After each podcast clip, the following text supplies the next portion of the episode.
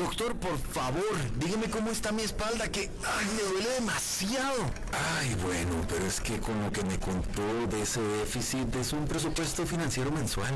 Pues eso es sumamente preocupante. Sí, eso lo sé, pero yo estoy preguntando es por mi espalda. Bueno, pero ¿cómo no va a tener la espalda así con esas deudas a tasas de interés tan altas y sin ahorros ni inversiones para respaldarse? Francamente, esto es una situación delicada como en la que estaba yo hace unos años. Sí, sí, ni me diga, pero ¿con qué me puedo sentir mejor? Usted lo que ocupa, mi amigo, es un especialista, pero en finanzas, para que pase de ser un deudor a un inversionista. Y mientras tanto, tómese este relajante. Transcomer, puesto de bolsa de comercio. Construyamos juntos su futuro. Somos expertos en eso. CRC 89.1 Radio y Cadena Radial Costarricense no se hacen responsables por las opiniones emitidas en este programa. Transcomer, puesto de bolsa de comercio, presenta a las 5 con Alberto Padilla.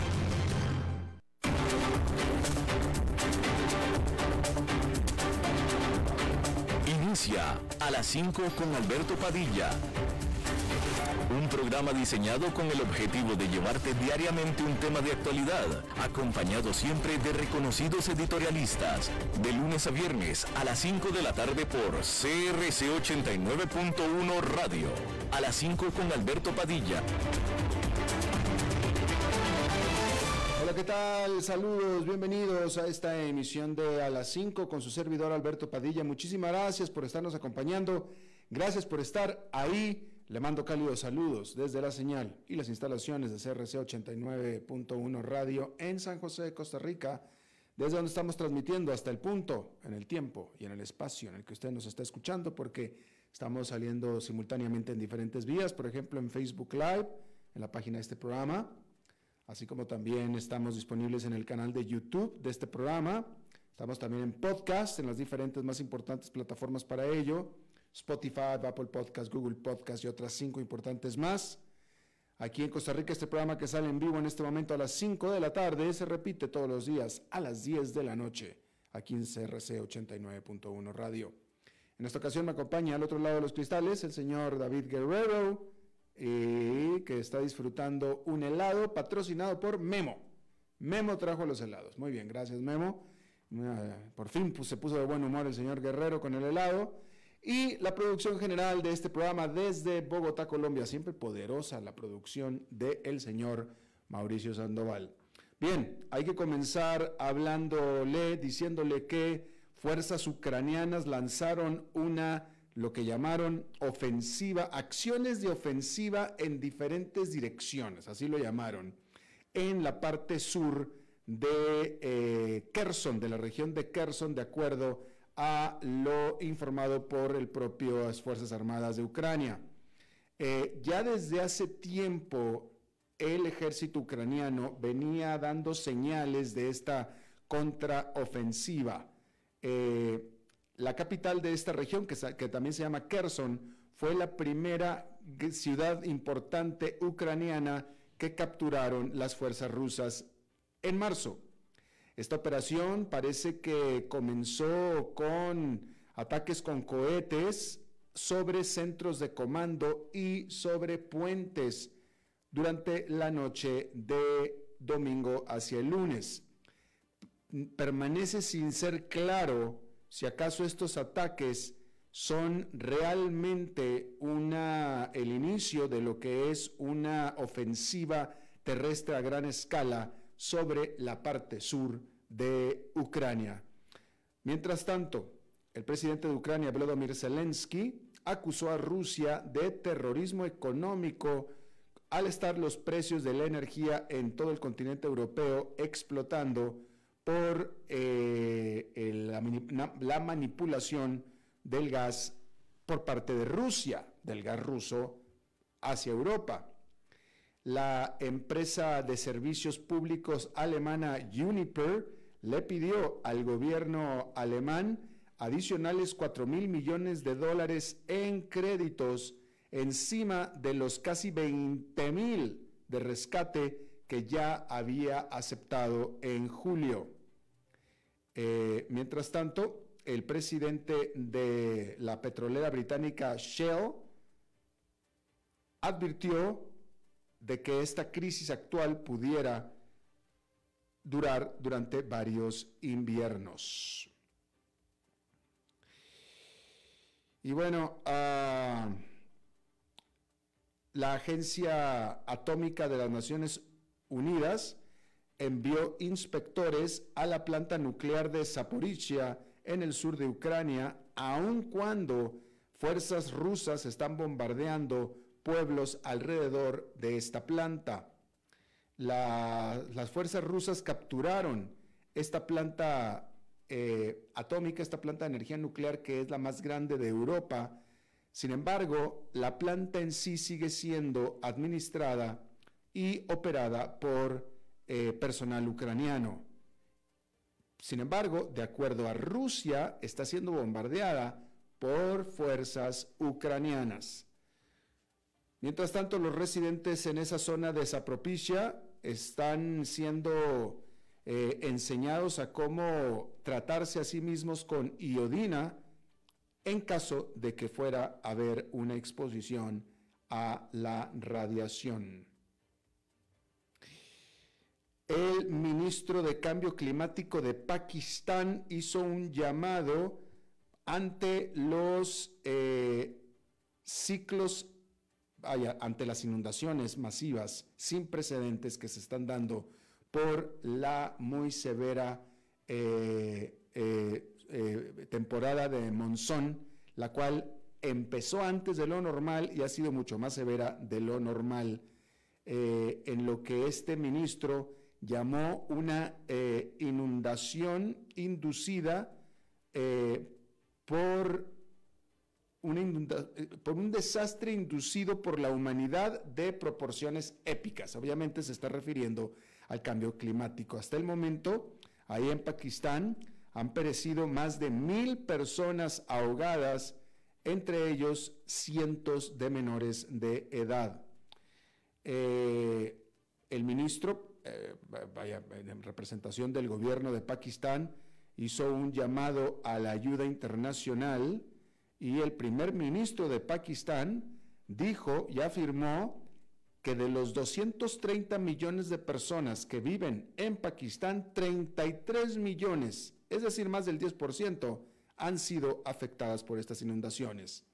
El canciller de Pakistán hizo un llamado al Fondo Monetario Internacional por ayuda, diciendo que con tantas eh, cosechas que han sido arruinadas por las lluvias, su país de Pakistán está ante eh, una catástrofe financiera y por tanto necesita urgentemente de fondos de emergencia por parte del Fondo Monetario Internacional. Bien, ¿Qué le parecería a usted irse a trabajar a Singapur? Singapur es un país bastante rico, ¿eh? Y bueno, este país de Singapur aflojó sus requisitos de visa para trabajar en el país, esperando precisamente atraer a trabajadores hacia Singapur para que ayuden a la difícil situación laboral y difícil porque no tienen suficiente gente. Eh, a partir de enero, los extranjeros que ganen al menos 30 mil, al, menos 21 mil, al menos 21 mil 500 dólares al mes, al mes, o sea, gente rica pues, serán eh, eh, aptos, serán aptos para que se les dé un eh, permiso de trabajo por cinco años. ¿Sí? Y bueno, eh, Singapur es un centro financiero mundial y tiene un ministerio o un ministro de recursos humanos, básicamente, pero ellos le llaman de poder humano, literalmente un ministro de poder humano, y dijo que esta eh, decisión es, está dirigida para concretar la posición de Singapur como un centro global para el talento. Ahí, si usted quiere irse a trabajar a Singapur. Bien, Cambiando de tema, hay que decir que básicamente lo único que ha venido previniendo que la economía de Estados Unidos entre en una recesión ha sido el mercado laboral, que se mantiene sólido. Porque si no fuera por eso, ya estaríamos en recesión. La última lectura de este mercado laboral fue el informe de empleo de julio, y este fue más fuerte de lo esperado, con el gobierno reportando que se agregaron 528 mil puestos de trabajo y generando entonces suspiros de alivio. Pero ahora las cifras de empleo de agosto se liberarán este viernes. Los economistas esperan una desaceleración en la contratación, sí, pero nada que pueda conducir a una alarma de recesión más fuerte. Los economistas pronostican un aumento de 285 mil puestos de trabajo en las nóminas de agosto, según una encuesta de la agencia Reuters, y que la tasa de desempleo se mantendrá estable en 3,5%, lo cual sigue siendo básicamente pleno empleo. Si se cumplen estas estimaciones, es probable que la Fed y los mercados se pongan contentos. Y es que el consenso considera que si el informe de julio fue tan sólidamente fuerte, el de agosto no puede ser tan malo por más malo que vaya a ser. Y los inversionistas también estarán atentos a las cifras de crecimiento salarial en el informe de empleo. Cualquier signo de desaceleración en los salarios podría ser visto favorablemente por los inversionistas como una prueba más de que las presiones inflacionarias se están enfriando. Los economistas pronostican un ligero aumento a partir de julio y se espera que los salarios aumenten un 5,3% durante los 12 meses anteriores, que es un poco más que la tasa de crecimiento del 5,2% de junio. Un pequeño repunte en el crecimiento de los salarios probablemente no hará sonar las alarmas, pero ni la Fed ni los inversionistas querrán que los salarios se disparen. Esa podría ser una buena noticia para los consumidores a corto plazo, pero no sería bienvenida a largo plazo. Y es que, como lo dijo el propio presidente de la Fed, Jerome Powell, en el discurso del viernes en Jackson Hole, en Wyoming, el fracaso en restaurar la estabilidad de precios significaría un dolor mucho mayor para la economía.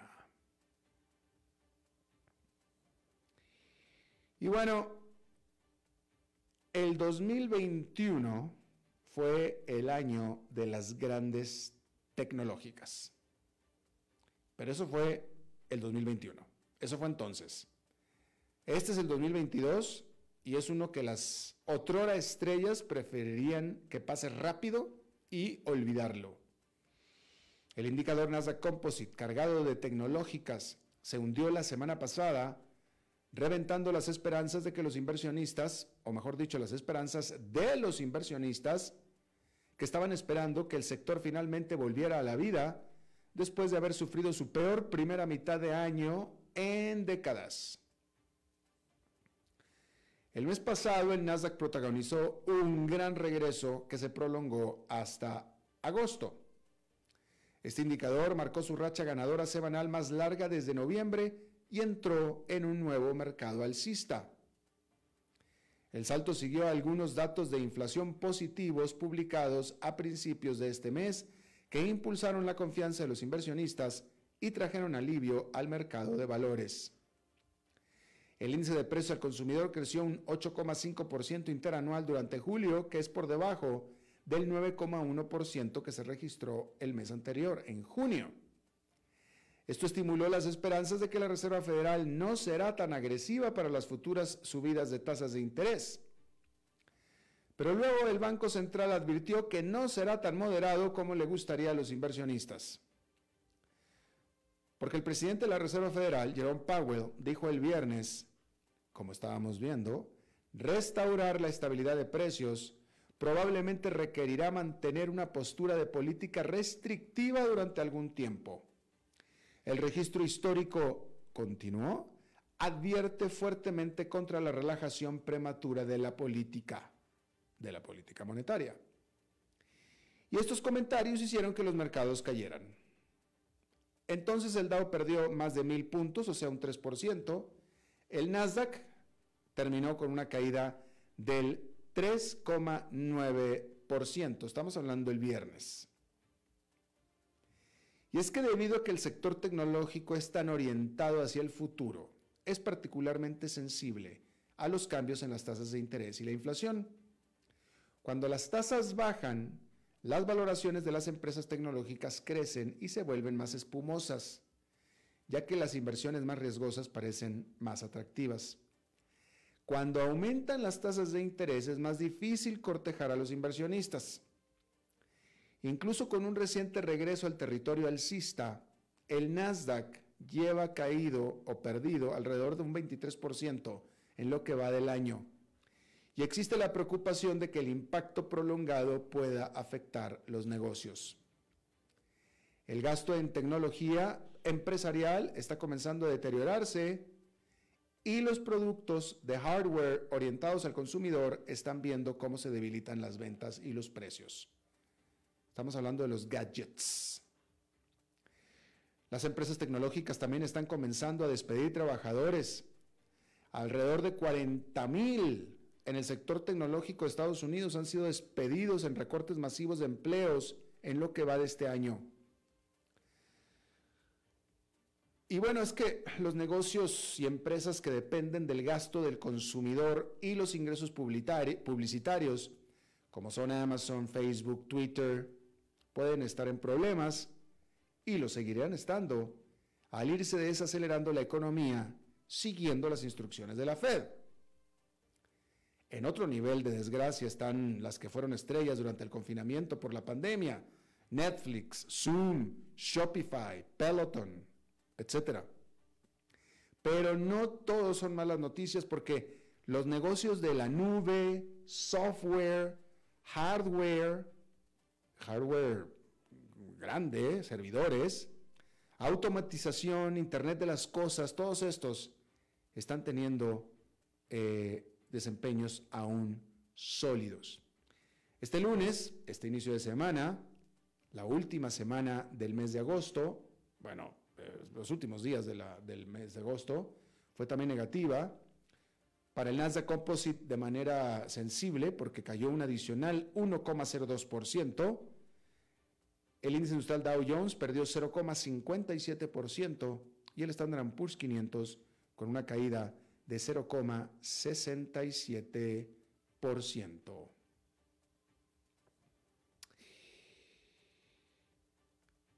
Bueno, hablando de tecnología, hay un sector en particular de la economía de Estados Unidos en donde la tecnología, el sector de la tecnología, las grandes tecnológicas, no han podido entrar no han podido transformar, no han podido eh, disrumpir, como ahora le dicen al término. Y este es el sector salud, que ha sido una gran muralla infranqueable para las grandes empresas tecnológicas. Y es que este sector ha sido notablemente lento para adaptarse a las tecnologías, a la nueva, a las últimas, permanece en gran medida súper ineficiente, súper caro, por tanto, súper improductivo. Y lo que es más importante, sigue siendo enorme, gigante. Se espera que el tamaño del mercado de telemedicina de Estados Unidos supere los 81 mil millones de dólares este año. Telemedicina nada más. 81 mil millones de dólares este año según una investigación de Deloitte y Vodafone. Pero las grandes tecnológicas simplemente parece que no pueden encontrar la puerta para incursionar de manera importante en este gigante sector. El año pasado, el CEO de Amazon, Andy Jassy, calificó a su naciente emprendimiento Amazon Care, o Cuidado Amazon, cuidado de cuidados, como una de las innovaciones más emocionantes de la empresa en ese momento. Todo para que la semana pasada anunciara abruptamente el cierre de su servicio de telesalud. Y no es la primera vez que Amazon falla en este campo. Anteriormente se asoció con Berkshire Hathaway y JP Morgan Chase, haciendo un trío formidable, absolutamente lleno de talento y de recursos, o mejor dicho, de todo tipo de recursos, tanto económicos como de eh, humanos, para crear desde cero una compañía de atención médica para sus propios empleados, ni siquiera para el público, solo para que se viniera abajo en el 2021, sin haber nacido siquiera. Apple también intentó crear una clínica médica para sus empleados con la marca AC Wellness, pero tuvo que reducir algunas de sus ambiciones después de que los empleados de Apple expresaron su preocupación por la recuperación de datos de salud que requería esta empresa, este emprendimiento. Sí, o sea, eh, yo creo que tienen algo de razón. usted no querrá necesariamente que su empleador sepa de cualquier condición eh, médica que usted tiene. Pues esa es su privacidad. Si usted no lo quiere decir, no la dice. Pero sin embargo, si su empleador es también su proveedor de medicina, pues tiene que saberlo. Y ahí es donde está el problema. El verano pasado, Google deshizo su, su, división de salud que albergaba una serie de proyectos después de enfrentar también críticas por falta de dirección. Analistas señalan que todas las grandes empresas de tecnología han considerado la atención médica como un área en la que pueden ingresar y mejorar. Porque sí, necesita mucho mejoramiento ahí, definitivamente. Pero luego ven lo complicado que es, con profundos problemas por privacidad y un sistema de pago increíblemente complicado, y se echan para atrás. Sin embargo, eso no significa que este sea el final. Amazon sigue invirtiendo mucho en PillPack, que es un servicio de farmacia digital, y One Medical, una cadena de atención médica primaria. Y los comienzos en falso han sido frecuentes y la tecnología aún está en mayor medida fuera del sector salud. Pero la evidencia parece indicar que aquellas que han tenido éxito han sido las que se apegan a lo que saben hacer bien. Por ejemplo, hoy en día, calladitos, calladitos, pero todos, casi todo el mundo porta en la muñeca algún tipo de rastreador de salud. Entonces, así, permitir que los consumidores realicen un seguimiento de sus propios datos de salud y se los reporten a los médicos si así lo desean, pues las empresas tecnológicas se apegan a lo que saben hacer sin tener que lidiar con la mirada de problemas legales y regulatorios que rodean los adentros de la industria de la salud.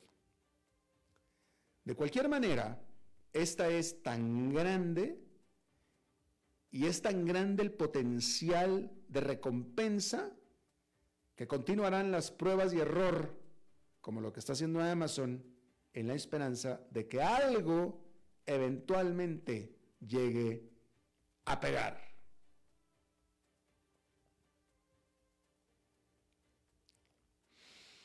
Bueno,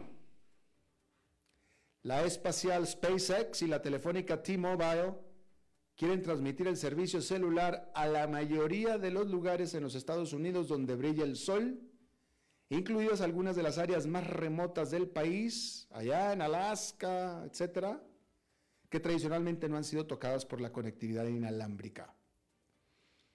La idea, que las compañías planean implementar en pruebas beta para fines del próximo año, es utilizar el negocio de Internet basado en satélites de SpaceX Starlink para, proporcionar una capa adicional de conectividad a los teléfonos de T-Mobile. El nuevo servicio se basará principalmente en la versión 2 o V2 de los satélites Starlink, según dijo el propio Elon Musk, fundador de SpaceX. Sin embargo, no se espera que comiencen a lanzarse estos antes del próximo año. Este verdadero servicio de satélite a celular brindará una cobertura casi completa en casi cualquier lugar donde el cliente pueda ver el cielo, según un comunicado de prensa de T-Mobile. El servicio celular basado en satélite a través de Starlink también funcionará con teléfonos en el mercado hoy. Teléfonos que están hoy circulando, dijo Musk. Hay que aclarar que se trata de un servicio básico para hacer llamadas telefónicas y enviar mensajes de texto, no acceso a internet o bajar y subir videos, nada de eso. Ahora, es bien sabido que grandes zonas de los Estados Unidos no tienen acceso a internet ni servicio celular tampoco. Si bien el servicio celular se basa en torres que transmiten conectividad a través de ciertas áreas, y las conexiones de banda ancha tradicionales requieren redes de cables subterráneos. Starlink de SpaceX ha adoptado un enfoque diferente a la conectividad. Sus servicios se basan en colmenas de satélites a solo unos cientos de kilómetros sobre la Tierra que funcionan en conjunto para transmitir conectividad. Queda ver, queda por ver qué tan efectiva será la asociación y cuántos clientes inalámbricos se van a beneficiar al final. Starlink también sigue siendo un servicio nuevo con solamente alrededor de medio millón de usuarios hasta el momento. Hay que decir que esta noticia llega solo dos semanas después de que los reguladores federales anunciaran que SpaceX no recibirá los casi 900 millones de dólares en subsidios que la compañía había ganado en diciembre, citando el hecho de que su servicio basado en satélites aún es una tecnología en desarrollo y la compañía no pudo demostrar que podría entregar el servicio prometido. La Comisión Federal de Comunicaciones, que supervisó el programa de subsidios, dijo que había varias zonas por las que, mejor dicho, varias razones por las que decidió negar los subsidios a SpaceX, incluidos los datos recientes que indican que las velocidades de Starlink han disminuido desde el último trimestre del 2021 hasta el segundo trimestre del el 2022. Y bueno, cambiando completamente de tema, déjame le digo que Cuba informó el viernes que pidió asistencia técnica de Estados Unidos para limpiar después de un masivo incendio en una instalación de almacenamiento de petróleo que mató a 16 bomberos. Expertos de Cuba y la Agencia de Protección Ambiental de Estados Unidos, la EPA, se reunieron virtualmente el miércoles de la semana pasada para discutir el esfuerzo de limpieza en el puerto de supertanqueros de Matanzas al este de La Habana, en lo que el Ministerio de Relaciones Exteriores de Cuba caracterizó como un intercambio profesional y fructífero. Cuba solicitó una evaluación de sus esfuerzos hasta el momento y sobre cómo obtener acceso a las innovadoras técnicas y procedimientos estadounidenses de la EPA otras agencias y compañías petroleras, dijo el Ministerio de Relaciones Exteriores cubano. De acuerdo a las autoridades cubanas, fue un rayo lo que provocó el incendio en un tanque de almacenamiento de petróleo en Matanzas hace tres semanas y el fuego se extendió a tres tanques más. El fuego duró una semana y el gobierno dijo que se trató del peor incendio en la historia de la isla caribeña. En el momento del incendio, cuando este sucedió, Estados Unidos ofreció asesoramiento técnico telefónico. Y a comentario personal, yo no soy petrolero, ni soy experto en petróleo, no soy experto en tanques de petróleo, no soy experto en rayos. Pero yo diría que un rayo a estas alturas en el siglo XXI no debería estar haciendo explotar un tanque de petróleo. Digo, tanques petroleros y de almacenamiento de petróleos existen en todo el planeta. En todo el planeta. Y, no, y, les caen rayos todo el tiempo. ¿Está de acuerdo? Y no se, están, no se están incendiando, no explotan. Entonces, me parece a mí como lógico que si un rayo hizo explotar este almacén completo de petróleo cubano, es que algo tiene que estar pasando muy malo, no con los rayos, sino con las instalaciones, la infraestructura cubana. Pues no puede ser posible. ¿Está usted de acuerdo? No puede ser posible que un rayo haya hecho este desastre. Por cierto, le costó la vida a 16 bomberos.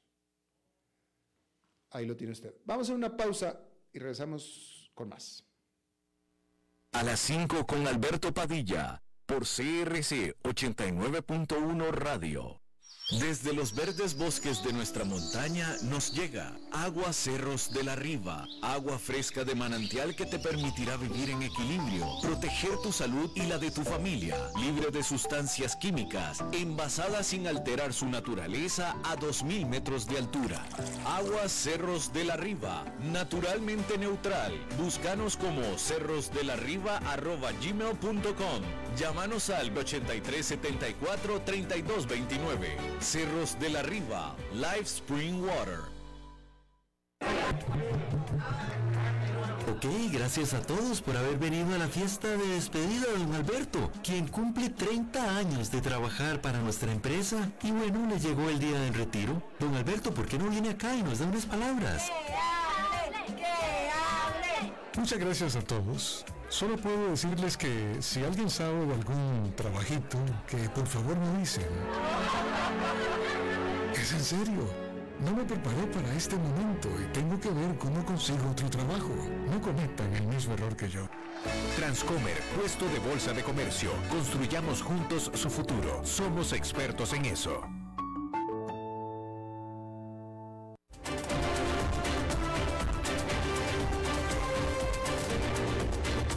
Seguimos escuchando a las 5 con Alberto Padilla.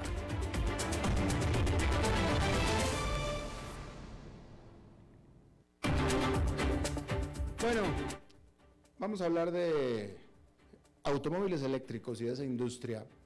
Hay que decir que Honda Motor y LG Energy Solution informaron el lunes que planean construir en Estados Unidos una nueva mega planta de producción de baterías para vehículos eléctricos con una inversión mega de 4.400 millones de dólares. El anuncio marca los más recientes planes de los fabricantes de automóviles para invertir en la producción estadounidense de celdas de batería, al estar la industria trabajando para cumplir con las nuevas, más estrictas regulaciones y acelerar la producción de automóviles y camiones con cero emisiones. Honda y LG solo están siguiendo los pasos que han dado ya antes General Motors, Ford Motor Company, Rivian Automotive y Hyundai Motor. Honda y LG Energy dijeron que se espera que su planta, que esperan que su planta comience la producción en masa de celdas de batería avanzadas de iones de litio para fines del 2025. Muchas de las inversiones en plantas de batería por parte de los fabricantes de automóviles están siguiendo las pautas de abastecimiento más estrictas que forman parte de las nuevas disposiciones del acuerdo entre Estados Unidos, México y Canadá y más recientemente la ley de reducción de la inflación.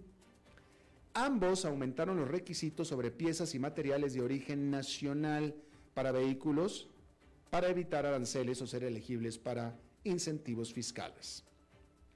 Honda y LG Energy, Honda japonesa y LG Energy coreana, no especificaron la ubicación para la planta multimillonaria, pero los fabricantes de automóviles han tendido a construir sus plantas de baterías cerca de sus plantas de ensamblaje. Así, actualmente, Honda tiene grandes operaciones de fabricación en los estados de Ohio, Alabama e Indiana. A principios de este año, Honda dijo que planea lanzar 30 vehículos eléctricos a nivel mundial y producir alrededor de 2 millones de vehículos eléctricos al año para el 2030, es decir, en 8 años. Por su parte, LG Energy Solution, LG, LG de la, así, de la, de la marca de la televisión que usted está viendo, también tiene LG plantas conjuntas con General Motors, Hyundai y el fabricante de Jeeps, Stellantis. No tenemos, ¿no? Ok, en teoría tenemos una entrevista de esto. Ok. ¿Qué quiere? Aquí el que está controlando. Eh, eh, eh, ok. Se me cayó la entrevista y David Guerrero me dice: Tú no te preocupes, ten calma. Es lo que me dice. Si te está cayendo bien el heladito que te comiste, ¿verdad? Sí, yo no me lo comí. Este, bueno, en teoría vamos a hablar de este asunto, pero el, el satélite no está, no, no, está respondiendo. Dice Mau que le dé chance que está. Yo no te escucho. No, no te escucho. Pero bueno, este, eh, ¿qué hacemos? ¿Esperamos? ¿Seguimos alargando? No, vamos a una pausa entonces y eh, vamos a ver si podemos avanzar con esta entrevista. A las 5 con Alberto Padilla, por CRC 89.1 Radio. Desde los verdes bosques de nuestra montaña nos llega agua Cerros de la Riva, agua fresca de manantial que te permitirá vivir en equilibrio, proteger tu salud y la de tu familia, libre de sustancias químicas, envasada sin alterar su naturaleza a 2.000 metros de altura. Agua Cerros de la Riva, naturalmente neutral.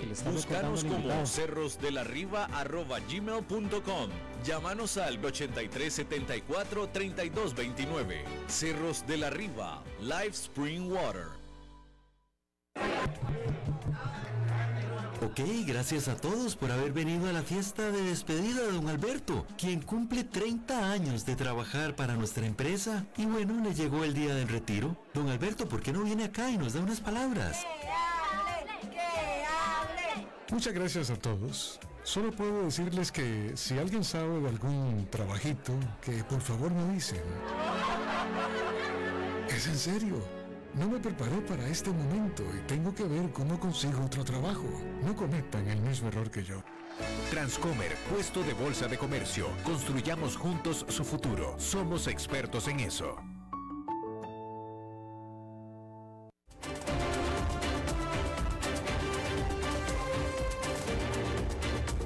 Seguimos escuchando a las 5 con Alberto Padilla.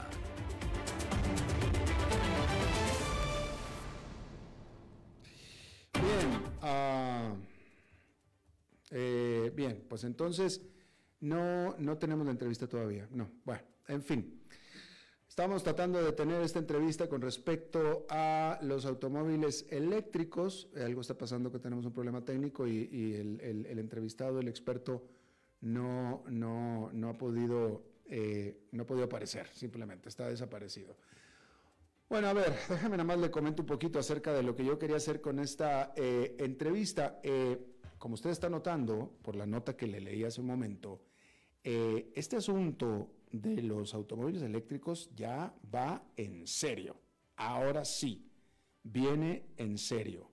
Esto, sobre todo en Estados Unidos, que ese es un tema importante. En América Latina eh, ha empezado a tomar algo de tracción, pero realmente Estados Unidos es el que está haciendo el puntero eh, sobre eh, el automovilismo eh, eléctrico.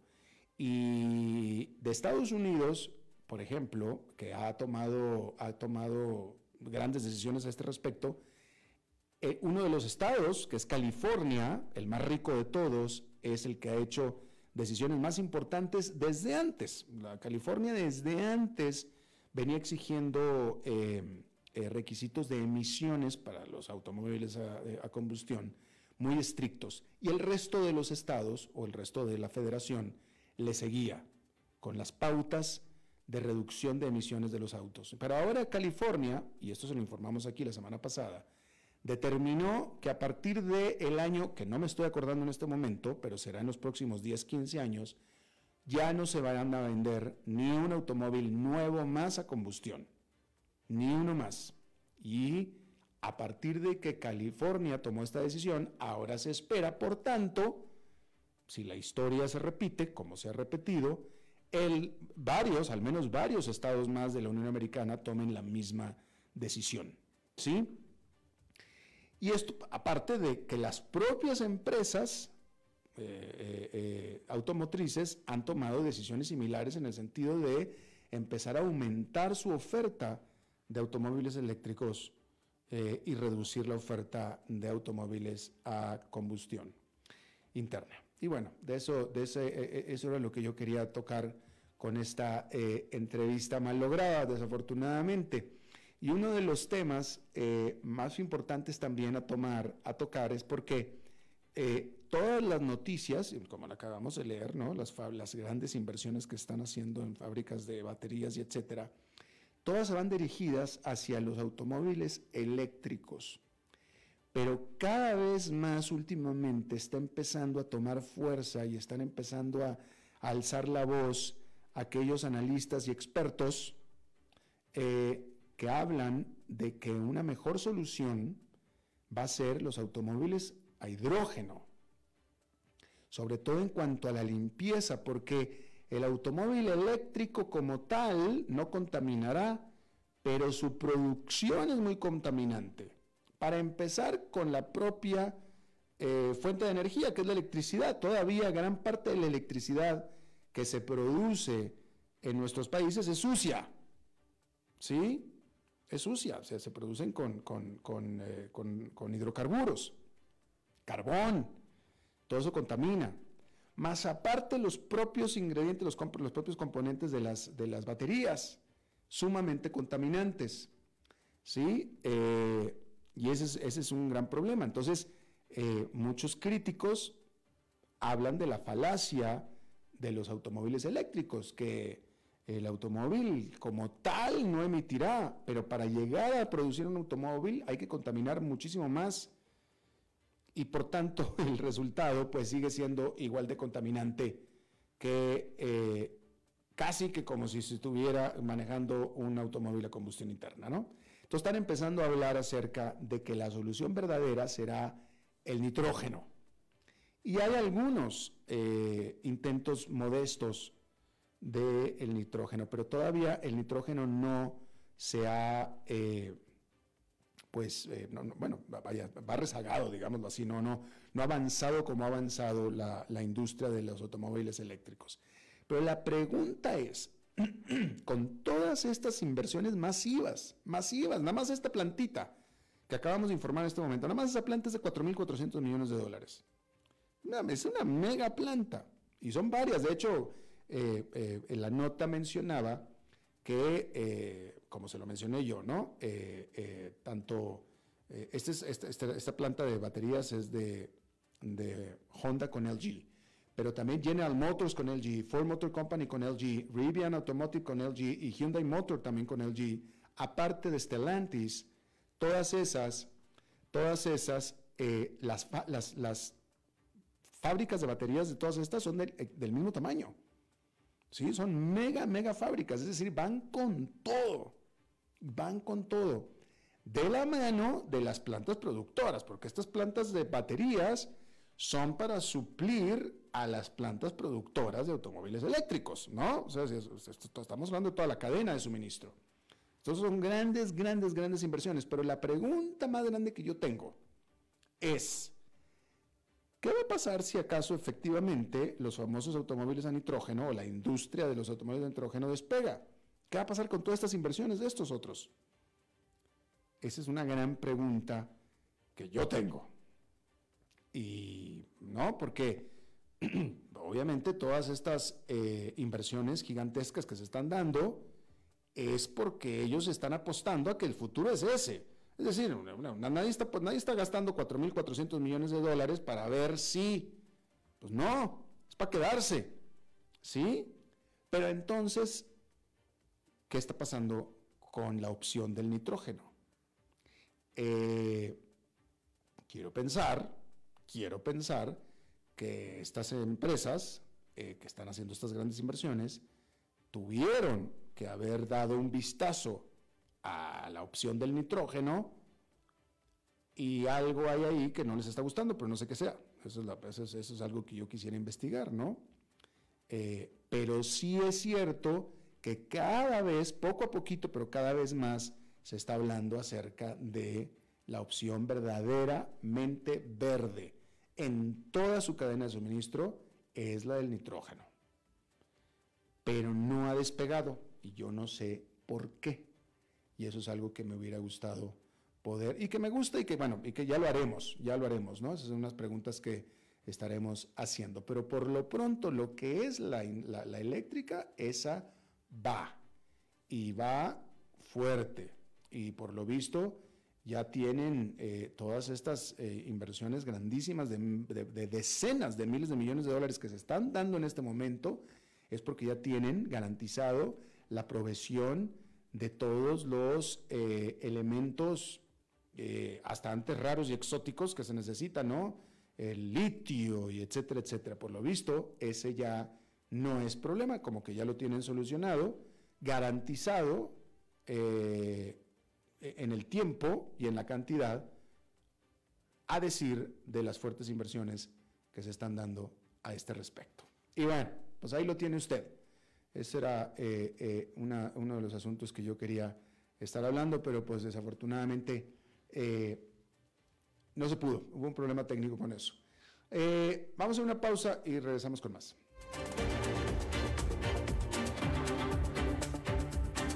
A las 5 con Alberto Padilla, por CRC 89.1 Radio. Desde los verdes bosques de nuestra montaña nos llega Agua Cerros de la Riva, agua fresca de manantial que te permitirá vivir en equilibrio, proteger tu salud y la de tu familia, libre de sustancias químicas, envasada sin alterar su naturaleza a 2.000 metros de altura. Agua Cerros de la Riva, naturalmente neutral. Búscanos como cerrosdelarriba.gmail.com Llámanos al 8374 3229. Cerros de la Riva, Live Spring Water. Ok, gracias a todos por haber venido a la fiesta de despedida de don Alberto, quien cumple 30 años de trabajar para nuestra empresa. Y bueno, le llegó el día del retiro. Don Alberto, ¿por qué no viene acá y nos da unas palabras? Muchas gracias a todos. Solo puedo decirles que si alguien sabe de algún trabajito, que por favor me avisen. Es en serio. No me preparé para este momento y tengo que ver cómo consigo otro trabajo. No cometan el mismo error que yo. Transcomer, puesto de bolsa de comercio. Construyamos juntos su futuro. Somos expertos en eso.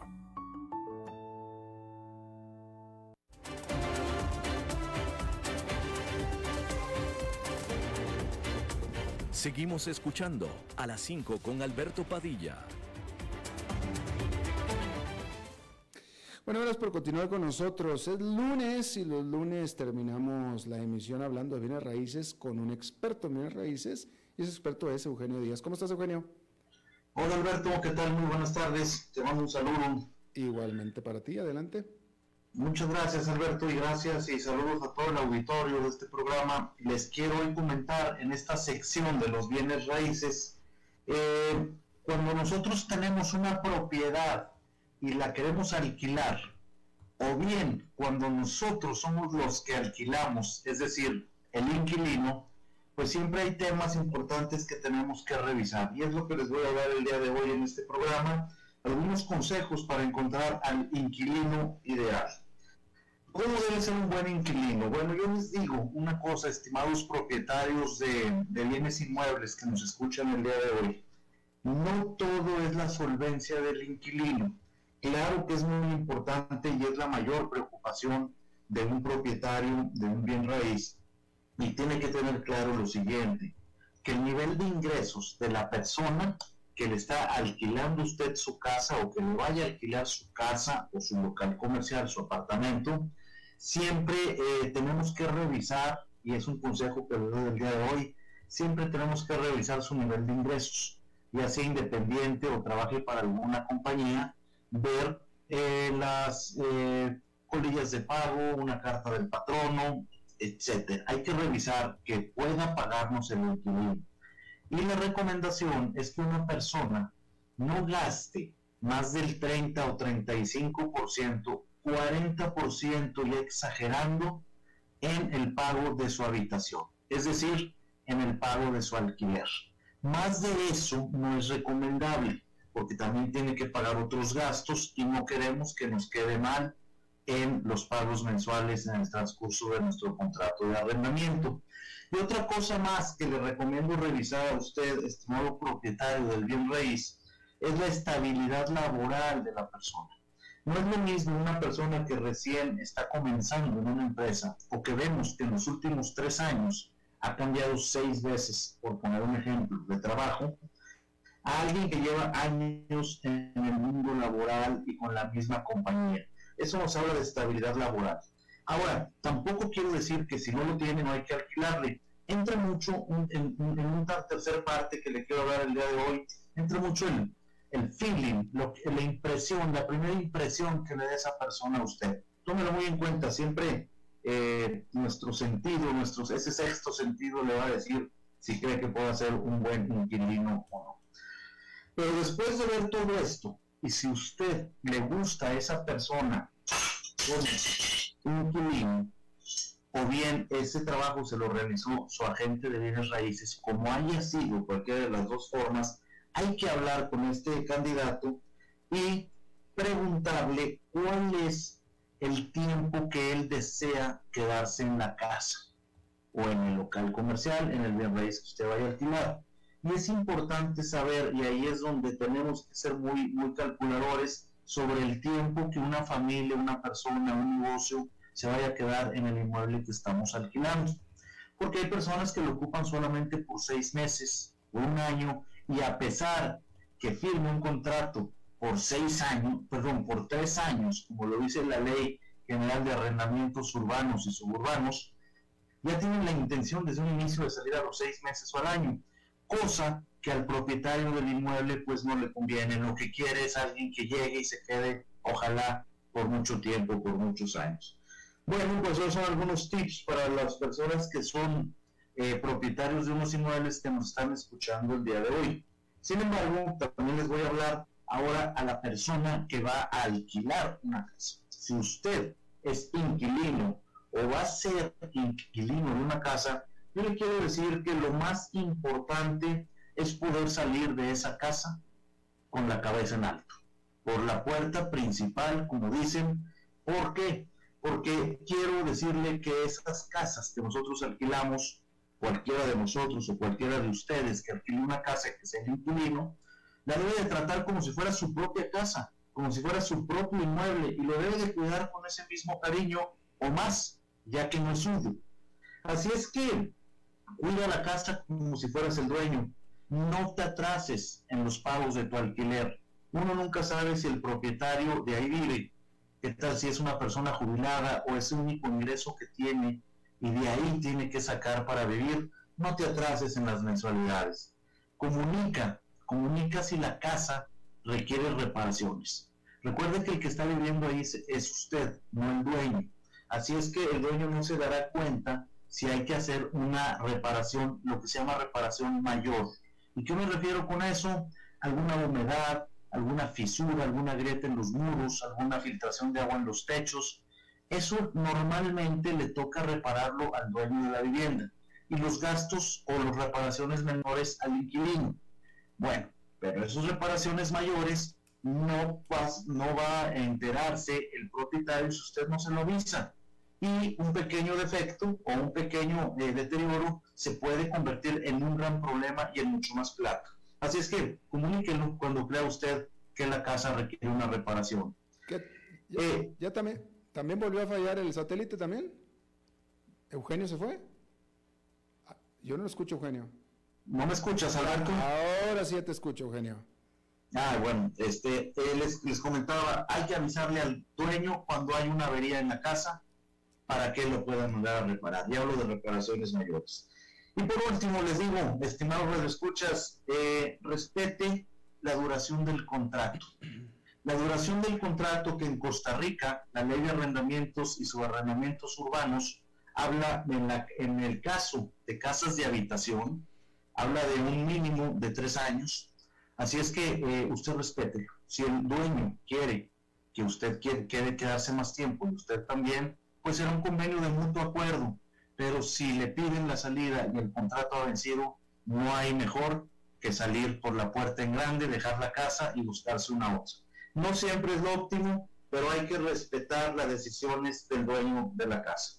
Así es que salga usted con, los, con la cabeza en alto, pague los suministros y los consumos de agua, luz, cable, internet, cualquier otro servicio que usted haya contratado y deje las cuentas al día.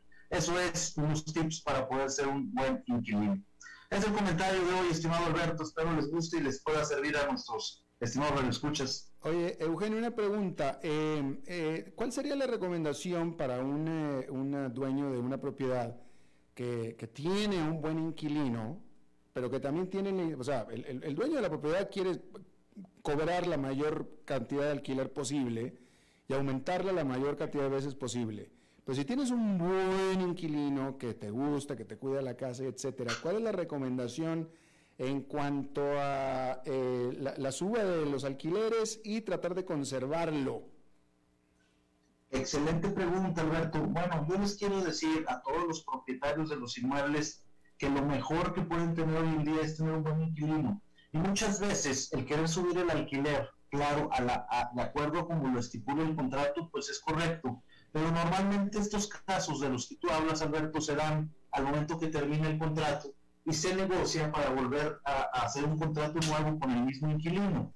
En ese caso, pónganse de acuerdo en el precio y si no, trate usted de ceder, estimado propietario, si tiene un buen inquilino ya lo ha demostrado durante tres años, pues no se, no se arriesgue uno nuevo, siga con ese inquilino y trate de chinearlo al final, es su cliente, y véanlo así.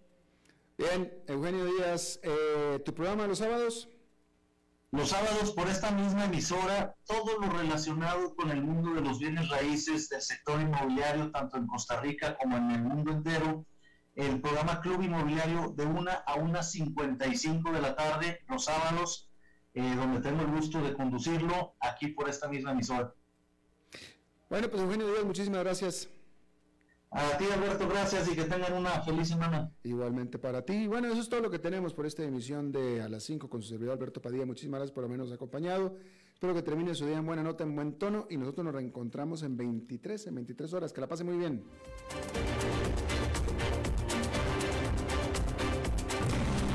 Las 5 con Alberto Padilla fue traído a ustedes por Transcomer, puesto de bolsa de comercio. Construyamos juntos su futuro. Somos expertos en eso.